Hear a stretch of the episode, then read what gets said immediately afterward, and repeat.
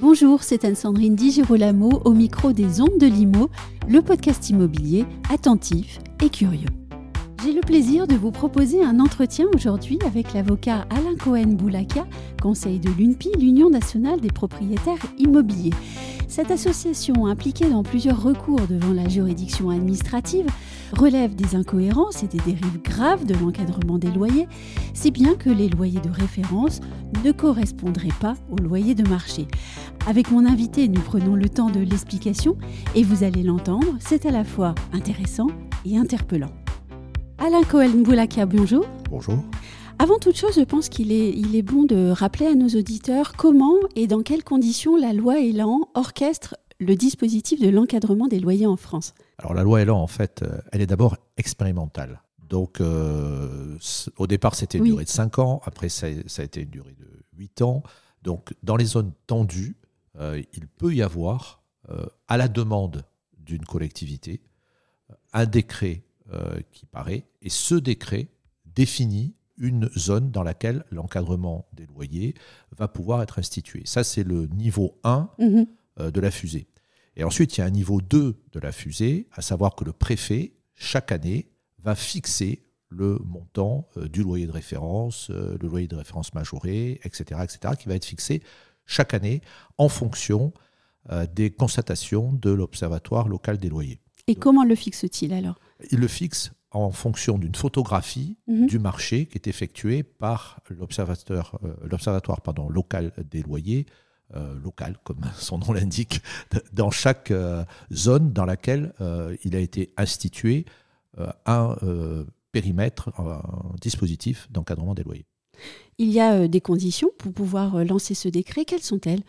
Alors, il y a quatre conditions, à savoir un écart important entre le niveau moyen de loyer constaté dans le parc locatif privé et le loyer moyen pratiqué dans le parc locatif social. Donc, on va comparer en quelque sorte euh, le niveau moyen de loyer qui est constaté dans le parc locatif privé et celui qui est constaté euh, dans le parc locatif social pour voir s'il y a un écart qui est particulièrement important. Un niveau de loyer médian élevé, deuxième condition. Un taux de logement commencé rapporté au logement existant sur les cinq dernières années faible. On va Oui. considérer qu'il y a un marché tendu parce qu'il n'y a pas assez de logements euh, qui sont construits et des perspectives limitées de production pluriannuelle de logements inscrites dans le programme local de l'habitat et de faibles perspectives d'évolution de celle-ci. Ce sont les quatre conditions qui doivent être établies pour qu'une collectivité puisse demander qu'un décret euh, fixe un périmètre dans lequel euh, va euh, être institué un encadrement des loyers. Est-ce que ce sont des conditions cumulatives? Alors, ce sont, nous, nous considérons Oui. euh, que ce sont euh, des conditions qui sont cumulatives et euh, qui sont soumises, bien sûr, au contrôle des juges. Mhm. C'est ce que l'UNPI que je représente et la FNIM dans quelques dossiers et l'UNPI dans la plupart des dossiers a considéré puisqu'il y a eu justement des contestations, mais je suppose qu'on va en parler, Oui.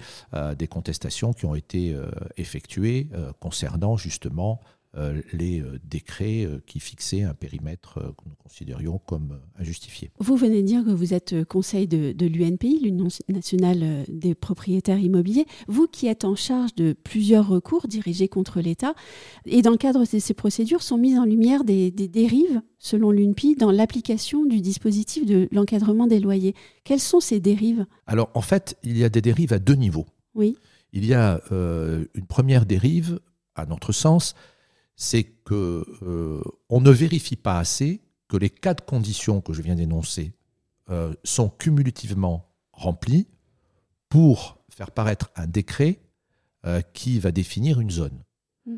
Et le meilleur exemple est celui de Paris, voire même, par exemple, celui de Montpellier. Prenons Montpellier. Montpellier, un décret paraît en 2022. Ce décret fait l'objet d'une contestation devant le Conseil d'État parce que l'UNPI considère que les quatre critères ne sont pas suffisamment euh, remplis et qu'ils présentent un caractère cumulatif. À, notre sens, Oui. c'est euh, à l'État à prouver, à prouver que les quatre conditions sont remplies.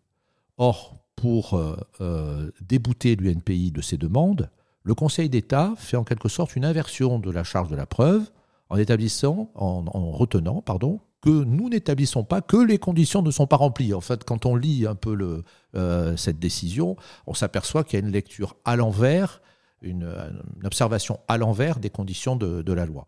Alors qu'à notre sens, la collectivité qui vient demander euh, qu'un décret euh, paraisse doit établir véritablement que les quatre conditions sont cumulativement remplies. Or, par exemple, le taux de logement commencé rapporté au logement existant sur les cinq dernières années euh, qui doit être faible. Ça veut dire quoi faible?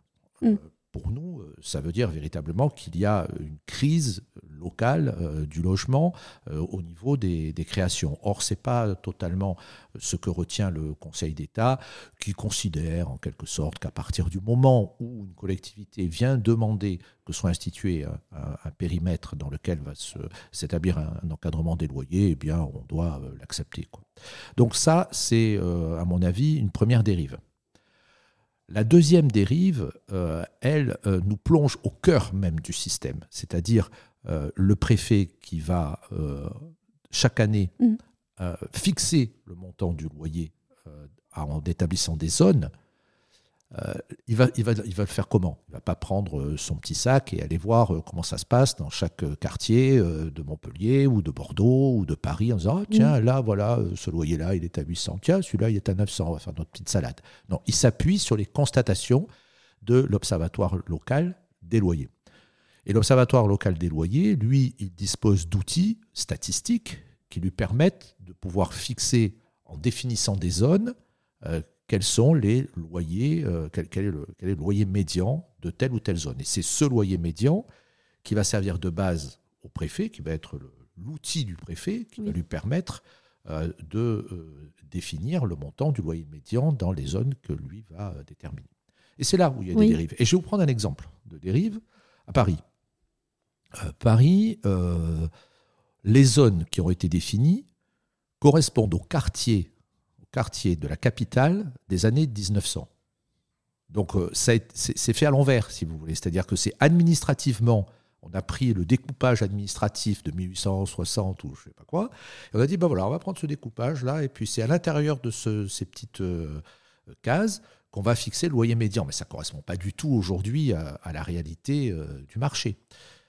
C'est l'exemple type mmh d'un découpage euh, qui est effectué euh, par un observatoire local des loyers qui ne correspond pas euh, à une réalité. Ça a fait l'objet de, ça, a été sanctionné. il y a eu également d'autres dérives. Alors, cette affaire est en appel, hein, donc je vais faire sous toute réserve, bien sûr, de la décision qui va être rendue prochainement par, par la Cour. Mais le tribunal administratif de Paris a annulé le dispositif qui avait été institué à Paris en 2019, en vertu de la loi Elan de 2018, dans la mesure où le tribunal administratif a retenu, c'est une argumentation que nous avons soulevée, euh, le tribunal administratif a retenu que euh, le rapport euh, de l'OLAP, l'Observatoire local des loyers local, avait été communiqué au préfet postérieurement à l'arrêté. Donc on ne voit pas très bien comment euh, l'arrêté avait pu euh, se servir de, la photographie, entre guillemets, alors que euh, le rapport de l'OLAP, selon nous, lui avait été communiqué postérieurement à l'arrêté. Bon, c'est contesté hein, par l'État et ça fait l'objet d'un recours de l'État qui va être examiné bientôt par la Cour. Vous êtes en train de me dire que les loyers médians calculés par les observatoires locaux des loyers et qui sont retenus par les préfets prennent en compte des loyers qui euh, ne devraient pas être pris en compte? Alors, il y a plusieurs, il y a, vraiment plusieurs niveaux. Euh, il y a tout d'abord, comme je vous l'ai indiqué, à notre avis, un découpage des zones qui est euh, purement arbitraire et qui ne correspond pas à la réalité du marché. Mais il y a également les logements qui sont pris en compte. Oui. L'UNPI considère, à mon avis à juste titre, que les seuls loyers qui euh, doivent être pris en compte sont les loyers qui sont fixés librement. Oui. Un loyer qui est fixé librement, euh, c'est euh, un échange entre l'offre, c'est un rapprochement, pardon, entre l'offre du bailleur et ce que peut faire le locataire. Et ça, ça correspond vraiment à une photographie du marché. Or, l'UNPI s'est aperçu qu'on prenait également en compte les loyers dont l'État fixe le montant, Mhm. directement ou indirectement. Euh, les loyers conventionnés, les PLX, etc.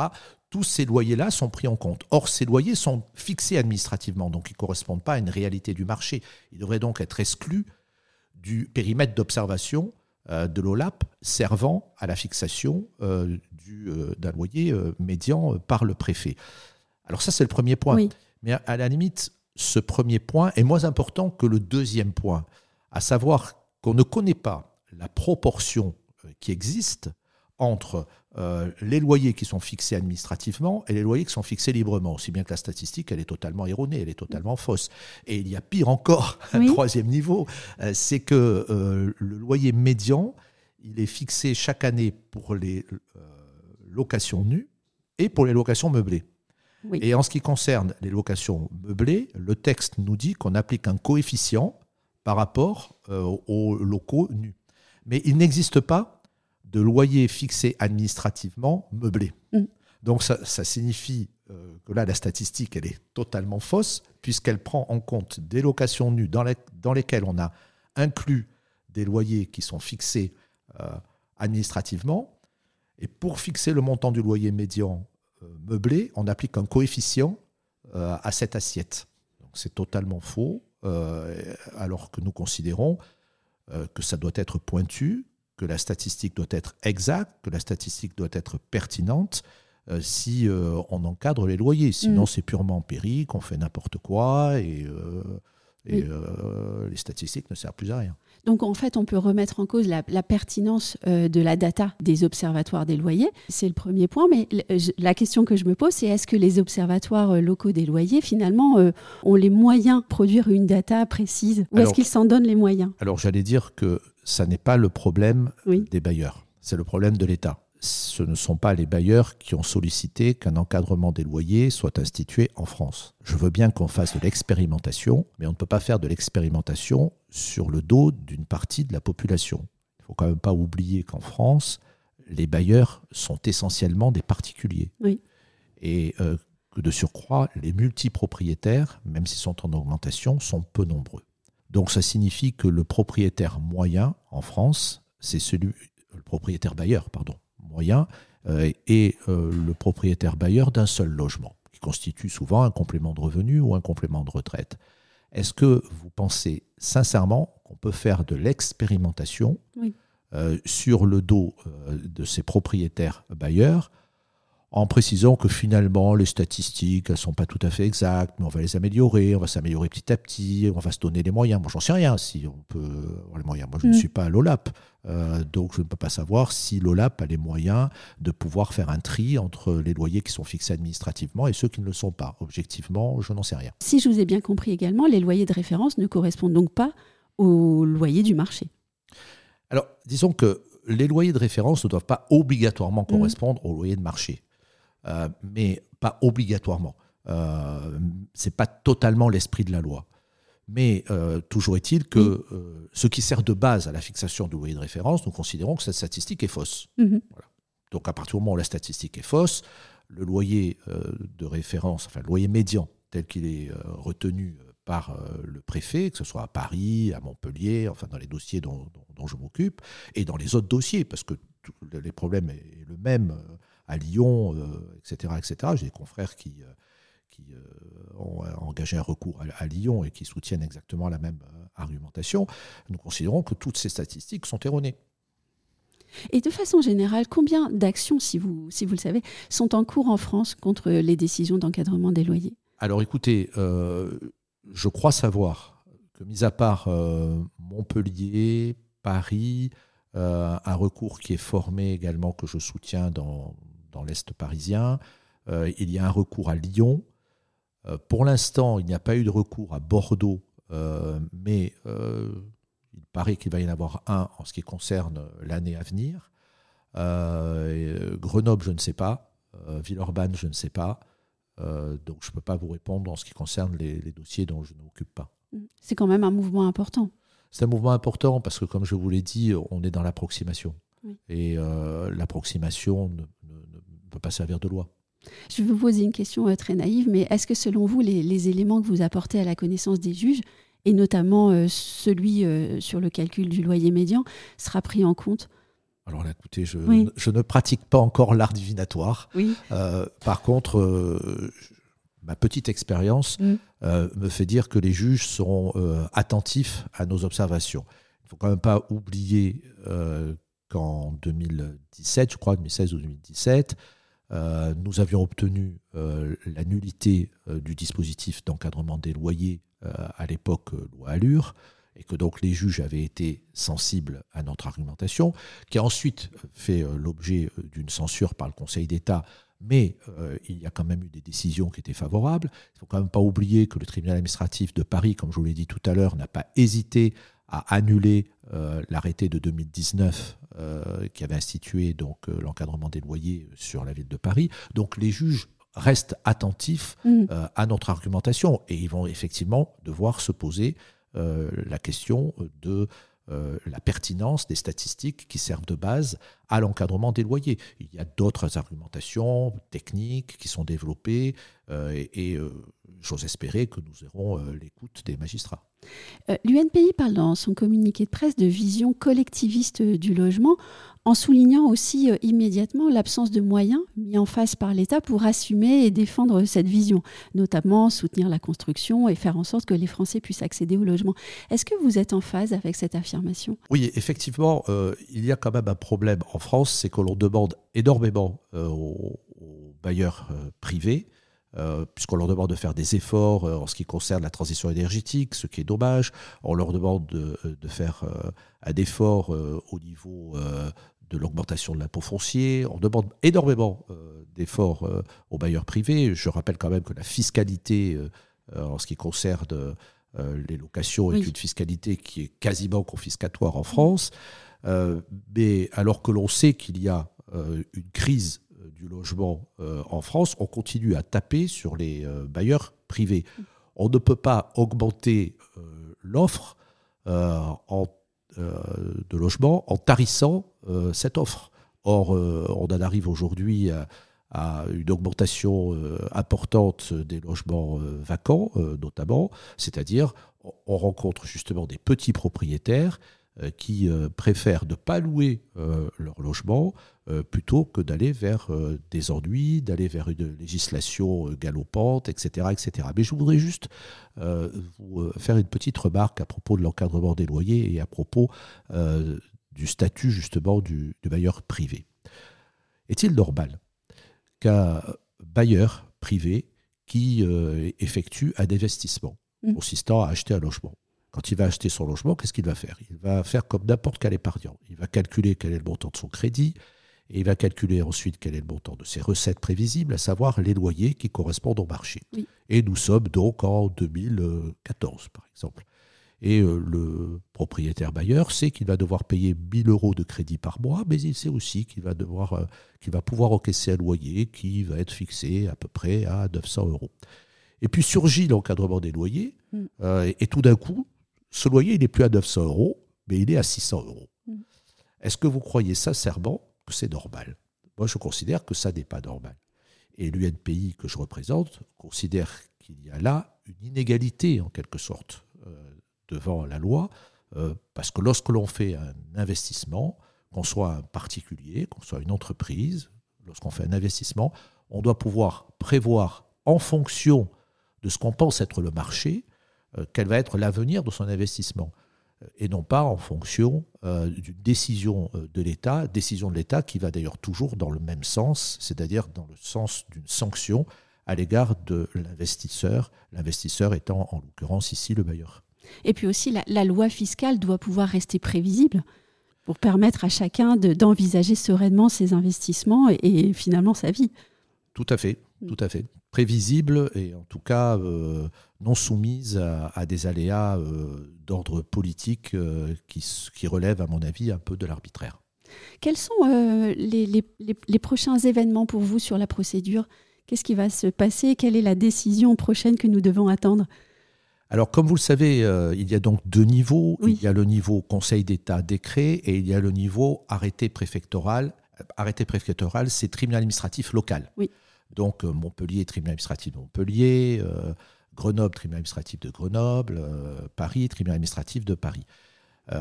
Donc, tribunal administratif de Paris a déjà statué en ce qui concerne les arrêtés parisiens de 2019, 2020 et 2021.